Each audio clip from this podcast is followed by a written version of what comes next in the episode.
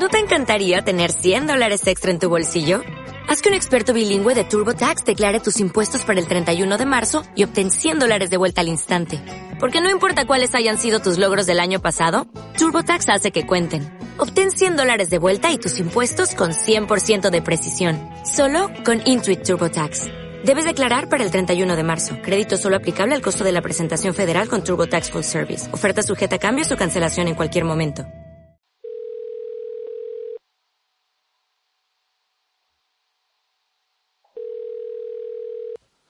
¿Sí? Hola, buenos días, con el señor Iglesias. Eh, eh, sí, soy yo. ¿Con Hola, Carlos, mira, te llamo de Fantel. ¿Eres el titular de la llamada?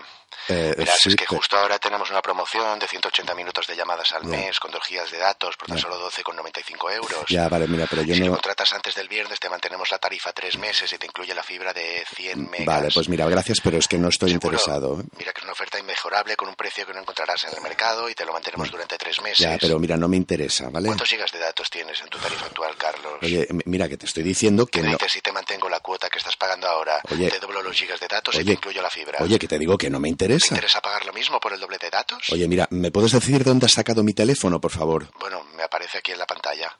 Ya, pues yo no te he autorizado ni a ti ni a tu compañía a llamarme, así que te pido formalmente que me borres de tu base de datos y no me volváis a llamar. Eh, es que yo no puedo hacer eso, señor Iglesias. ¿Ah, no? Pues como me volváis a llamar, os denuncio. Hala, buenos días. Uy, qué borde es la gente. A veces confundimos vender con avasallar. A veces confundimos escuchar con oír. A veces confundimos influencia con manipulación. Un journey bien diseñado debe proporcionar una experiencia homogénea en todos los puntos de contacto. Y esa experiencia, por supuesto, debe ser siempre agradable, ¿no? Si esto es tan evidente, ¿por qué torturamos nuestra imagen de marca con interacciones tan poco centradas en el usuario, sin tener en cuenta su contexto o su voz? Porque, claro, ¿no? Lo de no ser invasivos está muy bien, pero en el mundo real la presión de ventas aprieta y hay que acabar tirando de base de datos y, y ser agresivos en el mensaje. Pero en el mundo real. Cuando al mundo real le precede un pero, deja de ser un lugar, se convierte en una excusa. Si de una forma u otra eres responsable de la transformación de la compañía donde trabajas, aquí encontrarás la manera de desactivar esos pretextos, ese portazo al cambio, ese aquí no se puede. Este podcast es para quienes estáis convencidos de que las empresas deben poner al cliente en el centro de la estrategia y a las personas de la organización en el corazón de la misma. Aquí adquiriréis una visión estratégica y a la vez práctica a través de ejemplos y experiencias que os dotarán de argumentos en el idioma favorito de la alta dirección, el lenguaje de negocio. No solo hablaremos del qué, sino también del cómo. Y en el episodio de hoy os presento a Javier Alonso, cofundador de Interactives y gran entrenador de habilidades de comunicación. Soy Carlos Iglesias, CEO en Runroom y profesor en varias universidades y escuelas de negocio como ESADE, K-School o BAU. Os doy la bienvenida al vigésimo tercer episodio de En el Mundo Real, el podcast sobre Customer Experience y negocio digital.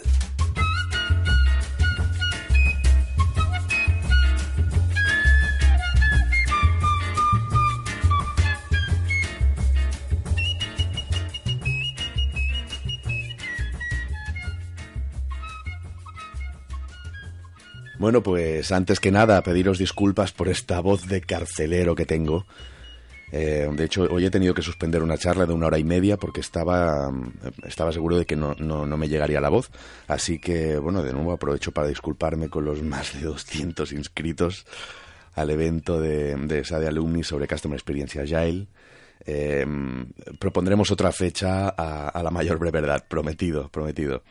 Eh, y, es que el viernes pasado pillé un virus que me ha tenido cao todo el fin de semana con una amigdalite super guay. Y, y, bueno, ¿y por qué publico hoy? Pues porque la semana pasada hice pellas. eh, sí, sí, me tomé un par de días de fiesta y extendí el fin de semana para pasar unos poquitos días en Marrakech con mi mujer y unos cuantos amiguitos. Así que hoy sí o sí tocaba publicar episodio petiqui peti, como decimos en, mi pueblo, ¿eh? ¿eh? De manera que, bueno, de nuevo, aquí lo tenéis y hoy hablamos de influencia con, con Javier. Pero antes de empezar, quería recordaros que podéis enviarme preguntas a través de la web, simplemente entrando a carlosiglesias.info, haciendo clic en el, en el botón graba tu pregunta y ahí me dejáis un mensaje de voz. De momento estáis muy tímidos y muy tímidas y tan solo he recibido un mensajito de Cristina Cañas, pero me ha gustado tanto que estoy preparando un episodio en exclusiva para, para responder a su pregunta. Espero tenerlo listo en breve y, y de verdad que os animo a que, a que me enviéis dudas, por muy simples que os parezcan. A mí seguro que me ayudarán un montón a entender eh, pues dónde he de reforzar el mensaje o en qué temas he de profundizar más. Así que venga, venga, venga, venga, dale, dale al botón. En fin, que vamos allá con el episodio de hoy. Espero que lo disfrutéis. Bueno, pues buenos días Javier. Es un verdadero placer tenerte en mi podcast. Muchas gracias. Gracias a ti, Carlos. Un placer para mí. ¿eh? Ya sabes que me lo paso bien contigo. Yo conocí a Javier en el... Lo puedo explicar, ¿no, Javier? Sí, claro. Sí, ¿no? Por supuesto. Conocí a Javier en el contexto de, de unas jornadas que, que se llaman em, Business Coaching de Google, ¿no? Google Business Coaching. Ahora lo han rebautizado. Ahora se llama Google Elevator. Ok, ok. Que es unas jornadas que para, para mí fueron la verdad, muy inspiradoras y muy me ayudaron mucho y me dieron muchas herramientas, entre bueno, gracias a, Javier, que era un poco el coach que dirigía esas jornadas, son jornadas que, que, nos, ha, que nos ha regalado Google a algunas, algunas agencias, agencias premium eh, que, están, que están más cerca de, de ellos, ¿no? Y la verdad es que para mí fue súper inspirador y me gustaría un poco que expliques a la audiencia quién eres y cómo has acabado haciendo lo que haces. Hmm. Pues mira, yo eh, vengo, bueno, estuve muchos años en, el mundo de la, del desarrollo de negocio, de, la venta, de, del marketing, tanto en lo que estudié como después en lo que trabajé. Eh, estuve seis años en Google, en la compañía Google. Eh, después estuve dos años en, Inmovi, que es una startup tecnológica eh, india. bueno, estuve, pues ya digo, casi una década trabajando en ese contexto. Y, tuve la suerte, digo, tuve la suerte de tener una crisis de los 40 a los, a los 35 años, porque eh, me pasaron muchas cosas en esa edad, ¿eh? pero básicamente eh, dos cosas. Una, me di cuenta de que no era del todo feliz en mi trabajo.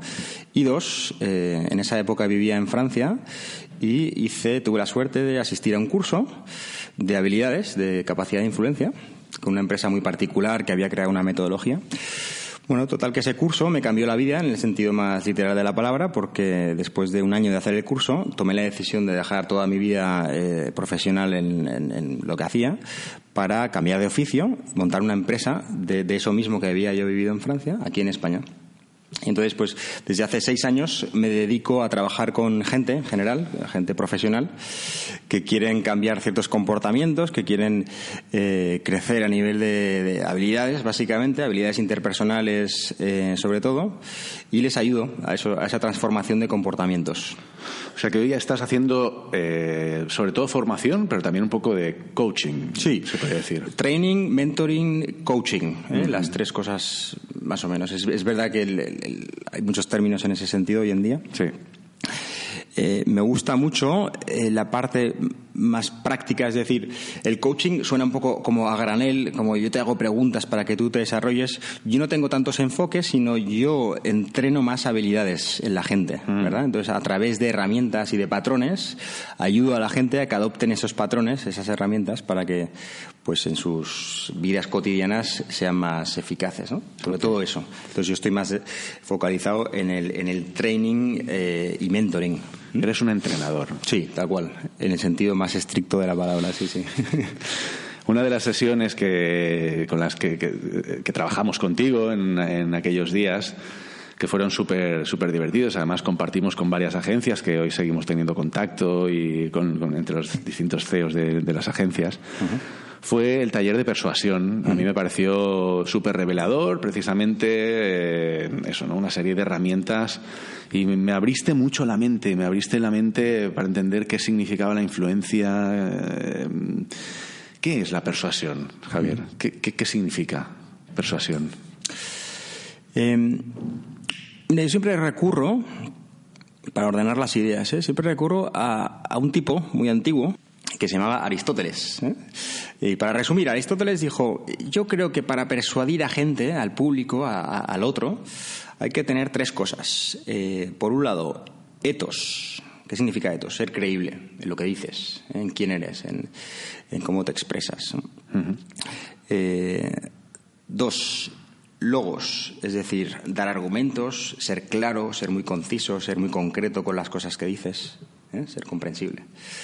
Eh, y tercero, patos, emoción, emocionar al otro, ¿no? Es decir, es verdad que hay mucha gente pues que es muy clara y muy, y muy creíble, sin embargo nos aburre, ¿no? Entonces yo creo que para persuadir a alguien tienes que ser pues justo eso, tienes que emocionarle eh, desde muchos puntos de vista, tienes que contarle cosas claras, concretas, lógicas y eh, tienes que ser creíble. ¿Creíble qué significa? Es verdad que la palabra creíble puede significar muchas cosas y hay parte de tu credibilidad que viene de tu, de tu background, tal cual. Pero otra parte de tu credibilidad que viene de, de yo te diría, de desvelar tus intenciones. Cuando tú desvelas tus intenciones con el otro, uh -huh. ya sea tu cliente, o sea tu, tu manager o tu colaborador, estás siendo creíble, el otro confía más en ti, ¿verdad? Uh -huh. Y es una práctica eh, que desgraciadamente no es todo lo frecuente que nos gustaría, ¿no? porque a veces o nos da vergüenza, o nos da cosa, o nos da, o por presión no lo hacemos, pero es muy importante eh, desvelar claramente lo que queremos del otro o de los demás. ¿Tú crees que es un poco esta la diferencia entre influencia y manipulación? ¿Tiene que ver? ¿Tiene, tiene que ver? Sí, eso es. Al final la influencia es muy clara, muy frontal con respecto a lo que uno quiere del otro. Uh -huh. La manipulación, eh, la manipulación no, porque lo que hace es, en parte, es eh, ocultar las intenciones con respecto al otro. Entonces, si yo quiero algo de ti, pero no te lo digo claramente, y utilizo preguntas o, o, o eh, circunloquios para llegar ahí, estoy siendo en ese sentido, ¿eh? estoy utilizando una estrategia manipuladora, que a veces no se hace con maldad, ¿eh? simplemente a veces se hace pues pues porque uno pues no tiene herramientas para ser más directo o porque en fin, por otras cosas no pero sí a veces le damos un, un, significado peyorativo a manipulación y a veces es, no tiene por qué haber nada negativo en sí mismo en, en, cuanto a manipulación pero a mí me fue para mí fue muy revelador un poco entender esa la diferencia no entre ser honesto en cuanto a exponer tus objetivos de forma clara de forma sincera de forma de forma abierta desde un inicio no y cuando hablamos de persuadir a alguien hablamos ¿Qué? ¿De qué hablamos? ¿De provocar un cambio en esa persona? ¿De conseguir algo de ella? ¿De sí. qué estamos hablando? Sí, la influencia yo creo que tiene dos cosas. Uno, que el otro crea en ti, crea lo que tú crees. Y dos, que lo haga. O sea, es decir, tú buscas que eh, el otro pues esté convencido de lo que tú le propones mm. eh, por sí mismo y dos, que, te, que, tenga ganas de hacer lo que tú le propones. ¿no? En la manipulación o en otros sistemas trabajas solamente la parte comportamental. El otro hace lo que tú quieres, ¿verdad? Okay. Pero a veces no lo hace con ganas o no lo hace convencido o lo hace pues a regañadientes. ¿no? Entonces la influencia, insisto, es muy importante que el otro pues te siga, seas realmente tú el, una referencia. ¿no? Eh, ¿A qué me refiero? Por ejemplo, vamos a poner un ejemplo a, a bajarlo al, al terreno, uh -huh. al mundo real. Al mundo real, sí, hace, pues, mira, hace un par de días, es un ejemplo sencillo, ¿eh? un poco así prosaico, pero bueno, me sirve. Hace un par de días me llamó mi, eh, mi banco, ¿eh? mi banco, eh, pero no me llamó mi gestor del banco, me llamó, yo creo, ¿eh? otro departamento, y la primera frase que me dice esta persona es Señor, tenemos un televisor de 38 pulgadas para usted a un tipo de interés muy bajo. Eh, entonces, esto a mí me pareció manipulador, ¿vale? Alguien podría decir, no, pero es muy directo. Yo, yo creo que no es muy directo. Porque la intención de ese señor no era venderme ese televisor, de hecho era venderme un seguro, ¿eh? de, un seguro, bueno, era un poco complejo, ¿eh? Uh -huh. pero desvelaba otra intención distinta a la que él me había dicho, ¿no? Y entonces utilizaba el televisor como gancho, ¿verdad? Entonces, ¿qué tal si esa persona me llama y me dice, para empezar, oiga señor, yo jamás he hablado con usted, ojalá le conociera en persona.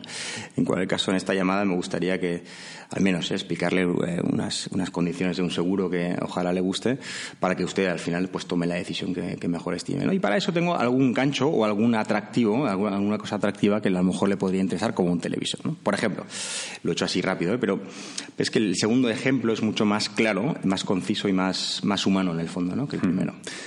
Claro, hablabas de intención, ¿no? Y es un poco lo que, lo que define.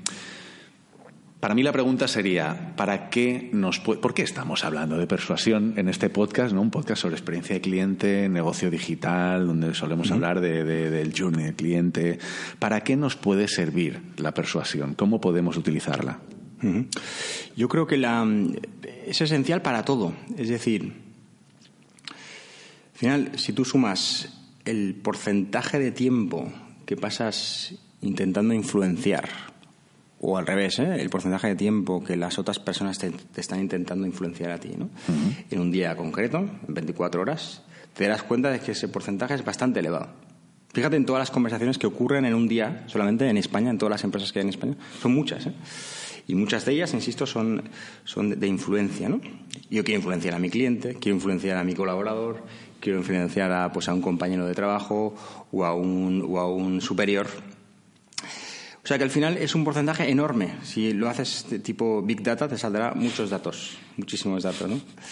Eh, entonces yo creo que invertimos en las empresas, por ejemplo, invertimos gran parte de nuestros recursos, yo que sé, en comprar tecnología, ¿vale? Para hacer los procesos más eficientes. Eh, yo que sé, mucho software, por ejemplo, ¿eh? de CRMs o software de edición de texto, yo que sé. Sí. Invertimos gran parte de nuestros recursos eh, eh, presupuestarios y de tiempo también a, todo eso y dejamos, yo te diría, dejamos la, la conversación o el proceso de influencia, bueno, a, a, la improvisación, ¿no? A ver qué tal, si hoy estoy inspirado, a ver si hoy me sale bien la cosa, ¿no? Cuando en el fondo si tú lo calculas, dices, ya, pero yo paso mucho tiempo influenciando a gente, ¿no? Entonces, ¿por qué no invertir más en sistematizar eso? Mira, yo llevo pues seis años preguntando a, yo te diría que ya son miles participantes, ¿eh? miles de participantes. Les hago varias preguntas. Una es cuánto tiempo pasas en tu día en interacción humana, hablando y escuchando a gente, ya sea por email, por WhatsApp, en teléfono, en reunión. Y, insisto, he hecho, he formado a mucha gente de muchas eh, industrias distintas, de muchos cargos distintos, pero los porcentajes no bajan de 70%. O sea, la, gente pasa, como mínimo, el 70% de su día hablando y escuchando a gente. o sea que. Eh, y luego también les pregunto, ¿y, qué porcentaje de ese tiempo crees que es ineficiente? Y la gente me dice, pues, diferentes porcentajes. La media, y de esto hicimos una encuesta en, Francia, en, unas 45 multinacionales, eh, la media ha salido de un 30%. O sea, estoy gran parte de mi día eh, hablando y escuchando a gente y un 30% de ese tiempo es ineficiente. ¿Qué significa ser ineficiente? Pues significa ser, ah, que haya mucho malentendido en la, en, la, en la conversación, que haya mucha cosa que es implícita, porque yo lo, lo pienso pero no lo digo, que haya mucha cosa que está sobreargumentada, o sea, te digo argumentos que en el fondo no necesitas, ¿verdad? O soy aburrido, en fin, muchas cosas. Entonces, hay mucha ineficiencia en eso. Y yo creo que es importante que encontremos patrones, yo te diría, incluso haciendo un paralelismo con la industria, patrones lean en la comunicación que eh, nos permitan ser mucho más eficientes. Más eficientes significa conseguir más en menos tiempo y, y realizando las relaciones. Palabra clave Lean esta, ¿eh? Sin duda. Llevamos, llevamos algunos programas hablando también de, de Lean y, y, de toda esta filosofía. Lo profundizamos aquí. Pero me, gustaría entender también, vale, ok, entiendo qué es la influencia, para qué sirve, eh, dónde la puedo utilizar, pero ¿cómo, cómo puedo mejorar mi, mi capacidad de influencia con los demás? ¿Qué puedo hacer? Yo quiero y, perdona la insistencia, ¿eh? sobre todo clarificar qué es influenciar. ¿eh? Es decir, el influenciar para mí es conseguir cosas con el otro o del otro, eh, sabiendo el otro que esté convencido y que esté contento. Es decir, que ese proceso de influencia al final sea positivo para ambas partes y que el otro de verdad esté, esté contento. Es que si no, para mí no es influencia. Eso es importante. Okay. Entonces, yo creo que yo te diría que son cuatro cosas principalmente. La primera es sé muy amable. He leído mucho sobre influencia eh, y me he informado mucho eh, sobre diferentes autores, además, eh, desde muchos americanos, desde Dale Carnegie, que es de los más conocidos, eso es. todos coinciden en lo mismo. Tienes que ser muy amable, sonreír. Una sonrisa, ¿no? Es importantísimo. pero son cosas basiquísimas que luego a veces no encuentras en la realidad, ¿no?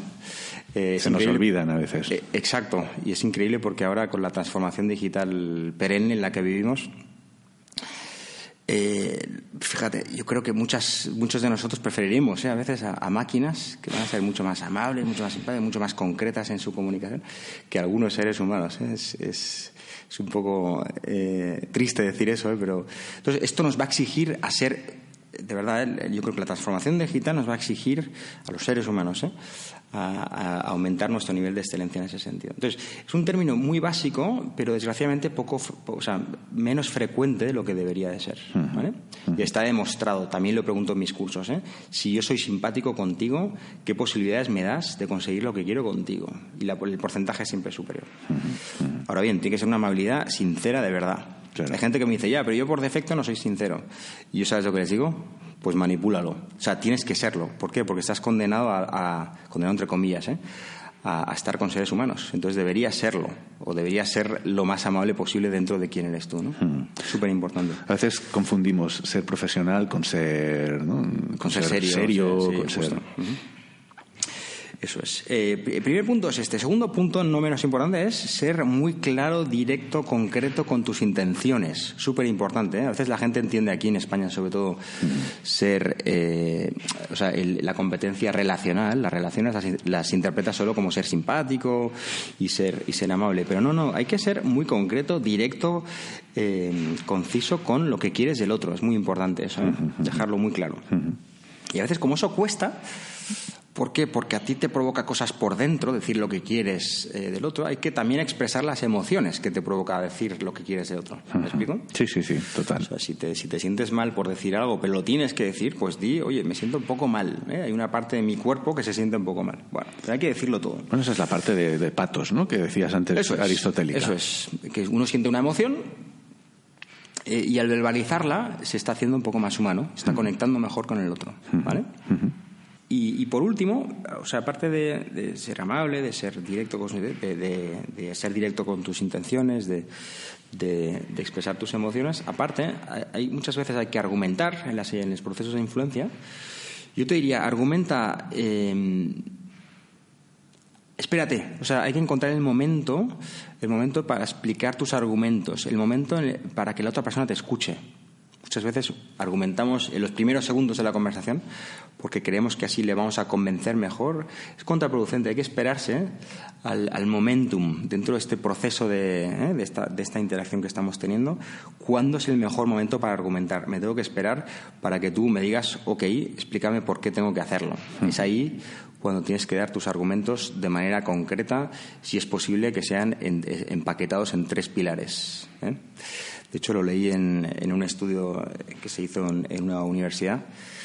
Eh, curiosamente estudiaron eh, con muchos eh, grupos y con diferentes productos y proyectos cuántos argumentos hacía falta para convencer a alguien, cuando alguien tenía una actitud persuasiva. Y la respuesta fue tres, curiosamente, en diferentes ámbitos.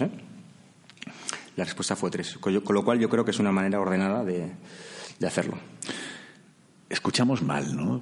Como norma general, nos cuesta escuchar. Recuerdo un ejercicio que nos hiciste hacer en clase, que para mí también fue súper revelador. Nos recomendabas además escuchar escribiendo. Conectar la. El, sigo haciéndolo, ¿eh, Javier? No sé cuánto hace, creo que hace un par de años ya que hice, que hice el, business coaching contigo. Sí, sí, sí, Y sigo haciéndolo. La primera vez que me reúno con alguien y que me expresa sus necesidades y tal, e intento escribir todo lo que dice porque hay muchos matices que obviamos, ¿no? Que, que, que cegamos nuestra. nuestra Total. Y es algo que no, no, se nos da muy bien, ¿verdad? Escuchar.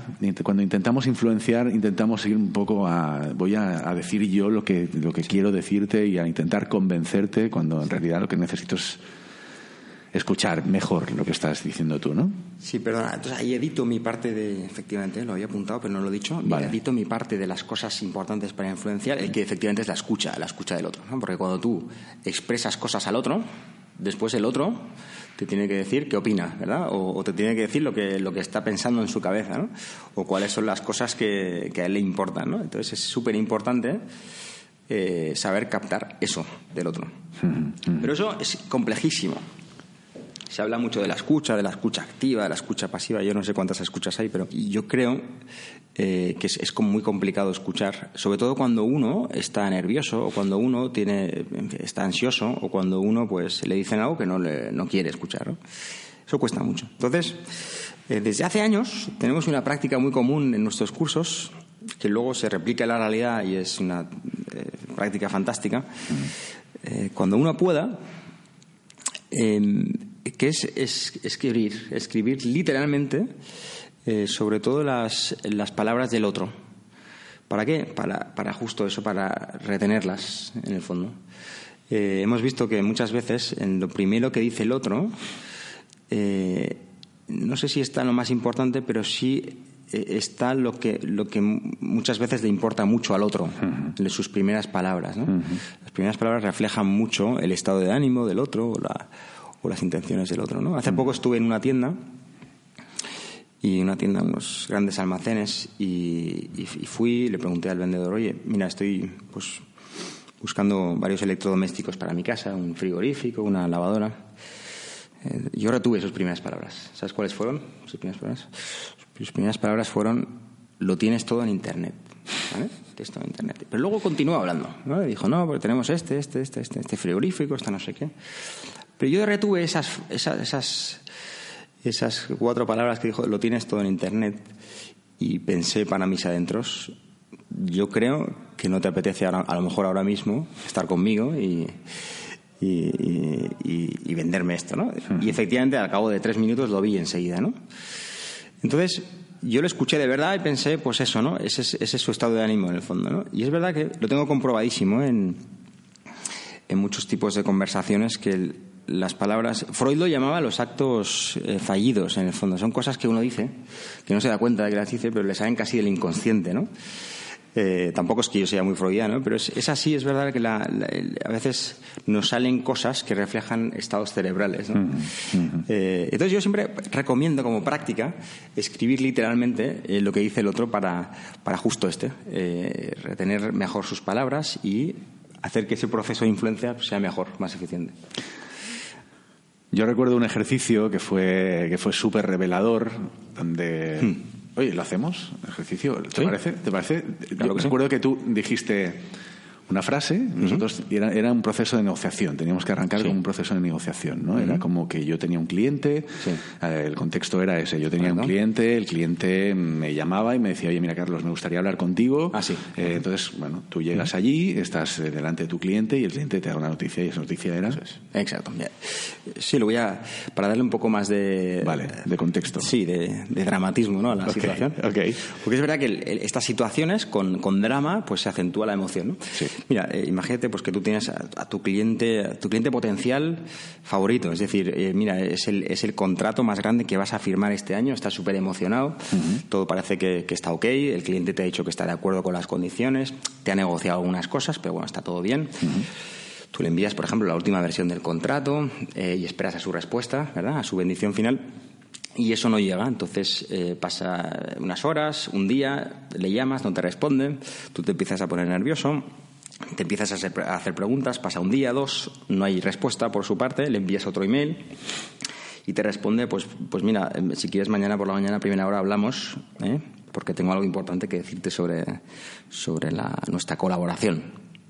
Entonces tú ya estás, pues, pues un poco desencajado, ¿verdad? Entonces ya duermes mal, ¿eh? le dices a tu mujer incluso, oye, pues mira, me ha pasado esto, no sé qué va a pasar mañana. ¿eh? Eh, bueno, entonces llega el día siguiente y recibes la llamada y ese cliente potencial te dice, mira, Carlos, eh, disculpa que estos días no te haya contestado, está muy liado, tengo un dilema, no sé lo que haré todavía, he preferido eh, que me llamaras, pero a priori creo que no voy a poder finalmente seguir adelante con este contrato que, me enviaste, por una serie de, motivos. Boom. Buah. Jarro de agua fría para ti. ¿verdad, sí, Carlos? sí, sí, sí, es duro, es. es. duro, es duro, es duro. Claro, me siento en ese momento, hostia, he perdido mi oportunidad. Eso es, fatal. Y te sientes un desgraciado. Claro. Eh, al final, el, eh, sobre todo en, en el mundo de la venta, pues la venta es como las montañas rusas, ¿no? Eh, estás un día súper feliz y otro día fatal, ¿no? Y ahora estás fatal. Estás fatal. Sí, en este momento estoy fatal. Igual, claro, si he ido allí, voy a intentar pelearlo, ¿no? Voy a intentar, eh, oye, y, y, bueno, hostia, ¿y cómo puede ser? Y, claro, no sé, ¿Y ¿cómo, qué ha pasado? cómo- ¿Por qué, qué, no? qué ha pasado? ¿Cómo reacciona? ¿Por qué motivos? ¿no? Y tal. Y yo te digo, bueno, pues he estado eh, hablando con, con mi director, parece ser que él trabaja pues con otra agencia y tal, y bueno, nos ha, ha dicho que, que, que le pidamos el presupuesto a otra agencia, por ejemplo, ¿no? Ya, ya, vaya. Y que, bueno, claro, porque no, no, no, no se ha encajado lo mío, lo- nuestro, nuestro presupuesto no, no se ha encajado. Sí, o sea, a mí me encaja, sin embargo, pues mi director se ha empeñado en la otra agencia, porque, o sea, se ha empeñado, al menos se ha dicho que pidamos un presupuesto, porque trabaja con ellos desde hace años y tal, y claro, él no había visto esa, esa, esa otra propuesta, entonces, bueno, pues pues se ha complicado un poco la cosa, es un poco lío, ¿no? Para mí también es complicado aquí internamente manejarlo y tal, ¿no? Mm, Ya. Este es el rollo, ¿no? Conversaciones como estas, hay muchas en el día a día, ¿no? Exacto. Hay muchas en el día a día. Eh, son ineficientes, en general, ¿no? Para mí lo realmente revelador de este ejercicio es que tú arrancas la frase diciendo, tengo un dilema, no sé qué voy a hacer. Correcto. Y lo que yo escucho cuando tú me estás diciendo toda tu frase es, no voy a trabajar contigo. Eso es. Jamás en mi vida voy a trabajar contigo. No te atrevas a escribirme otra vez. Exactamente. Eso es. Eso es lo que yo estoy recibiendo cuando en realidad lo que tú me estás transmitiendo es tengo un dilema y te voy a explicar mi dilema. Y mi dilema es que a mí me gustaría trabajar contigo, pero tal. Es. Claro, que yo reciba eso de una determinada manera, que yo reciba un no quiero trabajar contigo y me sienta derrotado inmediatamente, mm, eh, no, no abra ninguna otra puerta, ninguna otra posibilidad de negociación, no me va a permitir precisamente ser posibilista y buscar pues opciones, ¿no? Y bueno, ¿y cómo puedo, cómo podemos hacer para encontrar una, una solución, ¿no? Y es un poco yo una de las cosas que me llevé de, de- de la negociación es precisamente eso, ¿no? Escuchar muy bien y encontrar siempre esa esa puerta de esa, esa otra puerta, ¿no? Esa otra posibilidad Eso es. en la colaboración. Tal cual. Yo a eso le llamo, y, y me repito, ¿eh? Lean. Comunicación lean. Es decir, escuchas bien concretamente lo que el otro te ha dicho y luego tú te escuchas bien a ti mismo. Dices, oye, ¿yo qué quiero? Seguir adelante con esto. ¿Qué posibilidades tengo? No lo sé. Hay que, pero este tipo está de acuerdo conmigo. Él quiere seguir adelante, sin embargo, su jefe no. ¿Cómo lo hacemos? No? ¿Cómo podemos tú y yo en el mismo barco hacer para convencer a tu jefe? Por ejemplo, esa sería una buena respuesta. Claro. Entonces es un proceso de escucha del otro, de escucha de uno mismo y de, eh, de producir con el lenguaje lo que realmente te estás tú diciendo por dentro, de verdad. Claro, ¿verdad? claro. claro. Eso es lean.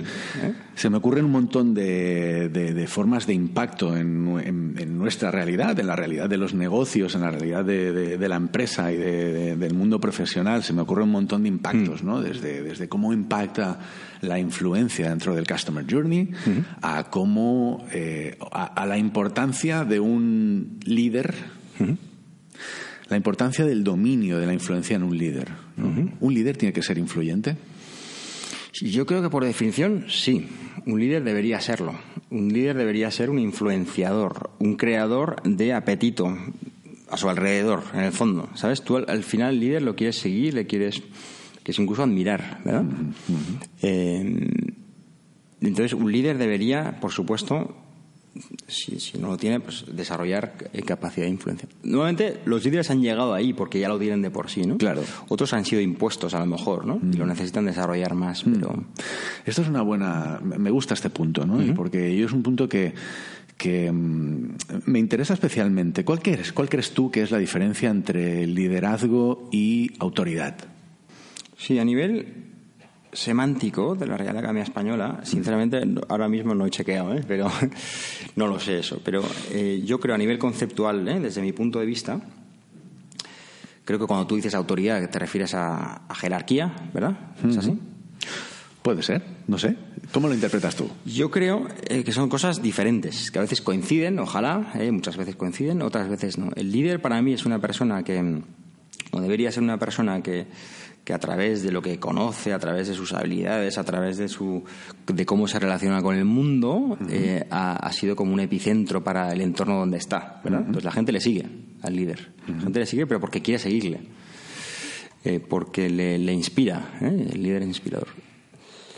después está la jerarquía, es decir, la jerarquía es mi, mi posición dentro de un ecosistema, dentro de una empresa, dentro de una organización, ¿no? entonces, en general, el, jefe, el superior, es líder. Ahora bien, puede ser que no. Puede ser que uno tenga el rango, pero no tenga esas habilidades, ¿no? o sea, la gente no le siga, ¿verdad? Sí. Eh, ha sido impuesto entre comillas o lo que sea. Entonces, y a veces no es blanco ni negro, a veces uno, eh, bueno, está en el camino, le, promocionan, por ejemplo, y, y, le falta desarrollar. Bueno, y lo desarrolla. ¿eh?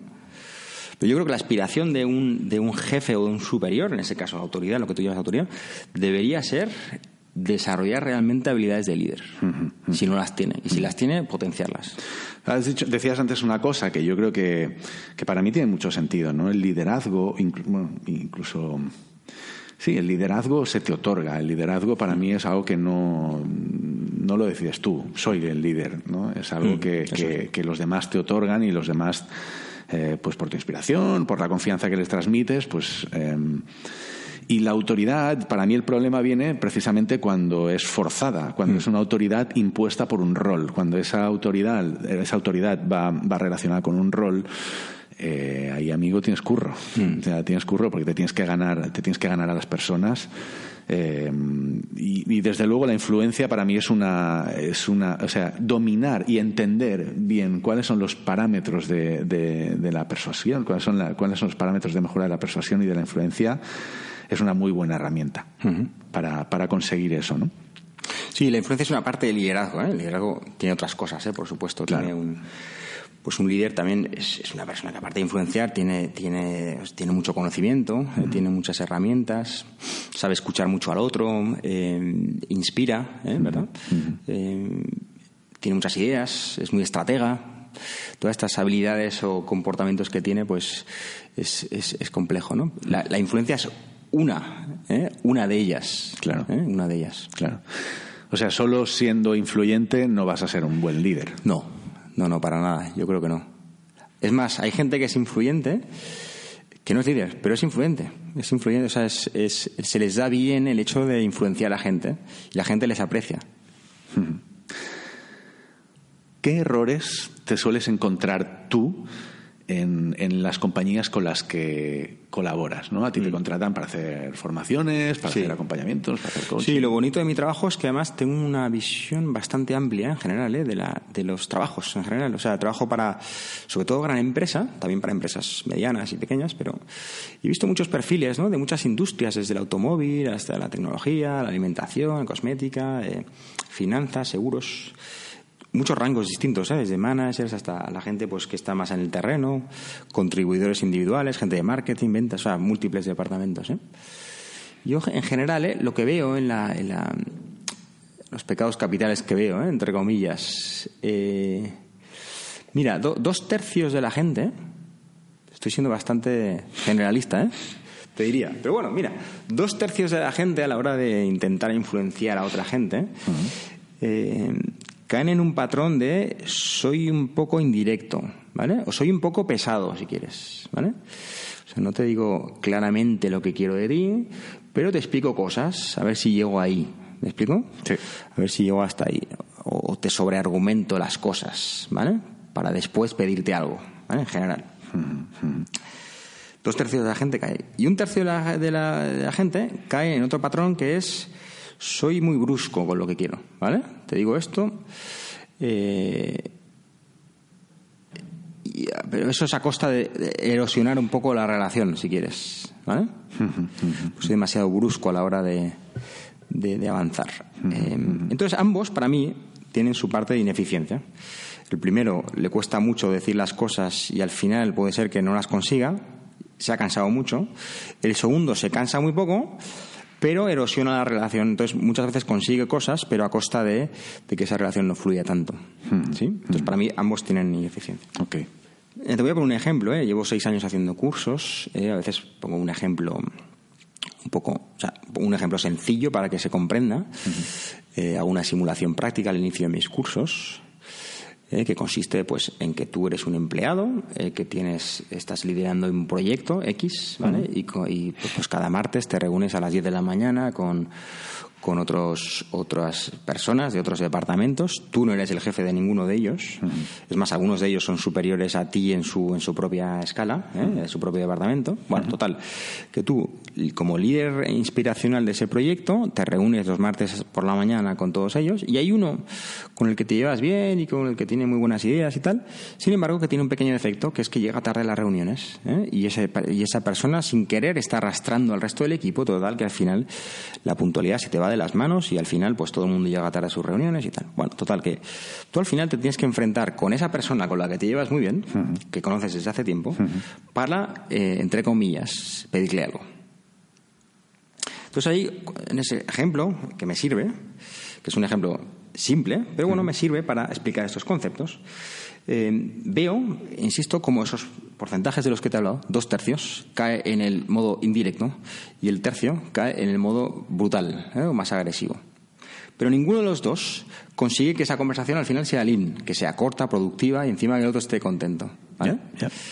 Entonces yo creo que hay una, una vía que es el, eh, como te antes me has preguntado, ¿qué hay que hacer para influenciar? Bueno, pues creo que hay una vía que es ser muy claro con las intenciones, eh, ser muy amable también, ¿verdad? Eh, y ser, a veces hay que poner un poco, un- una, aunque sea una molécula emocional, ¿no? En esa conversación. Bueno, total, que llevo seis años haciendo esto. eh, y solo ha habido, te puedo decir, he estado con miles de participantes, solo ha habido una persona, una, que me pasó además este año pasado, 2018, una persona de los miles que he hecho, que me haya hecho una entrada directa y respetuosa a la vez. Solamente una. La recuerdo perfectamente. Esto podemos llevarlo a. Podemos sistematizarlo a nivel de. Y ahora me lo estoy imaginando, me lo estoy trayendo al campo del Customer Experience, al campo de, Journey. No me estoy imaginando un Journey, me estoy imaginando todos los puntos de contacto de ese Journey con un cliente y. Y la, y la importancia de que en todos esos puntos de contacto, siempre lo comentamos, sea, sea, haya homogeneidad, haya coherencia entre todos los puntos de contacto, ¿no? Eh, ¿Has participado en algún proyecto donde se haya trabajado sobre un journey y se haya sistematizado de alguna forma esta forma de trabajar, esta forma de influenciar? ¿Has tenido la oportunidad de hacerlo? No, pero me, encantaría hacerlo. De hecho, me encantaría. Yo, hasta ahora, mi trabajo está más relacionado con la, con la, eh, con la parte más interpersonal, por así decirlo. Interpersonal, trabajo una parte que es escrita, por así decirlo, pero es más por email. ¿eh? Pero sí que en un futuro muy cercano, además, me gustaría colaborar eh, con empresas para hacer eso. Decir, ayudarles en sus procesos de marketing, de customer journey, de, eh, de, de hacer eso, de aplicar la influencia al, al lenguaje escrito. Es que me parece una, además una traslación directa. Nosotros cuando, claro, nosotros, eh, cuando hablas de inbound marketing, que es un tema que me gustaría también tratar en el podcast en algún momento, eh, cuando hablas de inbound marketing, ¿no? que para mí es una traslación directa del journey del usuario a la parte de a la parte online y a la parte ¿no? a, a la parte de marketing y ventas cada uno de esos puntos de contacto, cada uno de esos, de esos flujos de, de- de contacto con, con- con- con tus potenciales clientes o con tus clientes actuales, hay un potencial brutal de mejora. Es como una especie de, es como una especie de, de CRO, ¿no? De, de- de- de- de optimización ese- de cada uno de esos puntos de comunicación con tu cliente que me parece eh, importante también ponerle, ponerle foco. A ver si algún día podemos colaborar, Javier, ¿eh? en algún proyecto, en algún proyecto de comunicación orientada a precisamente eso, hacer más eficiente y más, más influyente la, la venta. Claro que sí, sí, sí, total. ¿no? total, total. Me encantaría. Entendiendo influencia como, como, como, como eso, esa, ese win-win, ¿no? Esa, esa, ese estadio de sentirse ayudado, que, eh, entendiéndolo como positivamente, ¿no? A mí también me gustaría mucho seguir colaborando contigo, Javier. Eh, te agradezco un montón todo, todo lo que has compartido, tu experiencia, no solo en este podcast, sino también todo lo que a mí me has aportado, que ha sido un montón. Me gustaría que, le digas a los oyentes cómo, cómo te pueden encontrar, si alguien quiere mm, pedirte ayuda, si alguien quiere mm, que les acompañes en su camino, cómo, cómo lo pueden hacer. Pues, pues mira, eh, se pueden meter en, mi, en nuestra página web, de hecho, en, yo estoy yo me dedico aquí en España sobre todo a gestionar, eh, soy socio director de una empresa eh, que se llama Interactives, acabado en F de Francia y S de Salamanca, interactive.es, y ahí pues tienes toda la información, el contacto, mi teléfono, mi email y, encantado de ayudar a la gente. Pues lo pondremos también en las notas del episodio. Y no lo dudéis, espero que, que, que contéis con Javier porque la verdad es que para mí fue súper revelador y sabéis que cuando digo algo no lo digo por cumplir. Muchísimas gracias, Javier. Gracias a ti, Carlos. ¿eh? Y hasta la próxima. Genial, muchas gracias. Y hasta aquí, amigos y amigas, este episodio de mi podcast En el Mundo Real, el podcast sobre experiencia de cliente y negocio digital. Agradeceros una vez más vuestra fidelidad. La, la verdad es que mes a mes esto no para de crecer en febrero, por ejemplo, hemos rozado las 4.500 escuchas y eso que es el mes más corto del año y que, y que publiqué solo un episodio, solo un capítulo el día 11 de, febrero, así que pues que decir gracias, gracias, gracias y, más gracias por, por, escuchar, por compartir, por darle al like, por dejar vuestra reseña en la, en la plataforma de, de podcasting que, que uséis. Recordad que encontraréis las notas del episodio de hoy en, en carlosiglesias.info barra E023. Ya está, os dejo que me quedo sin voz, literalmente. Un fuerte abrazo y os espero en el mundo real.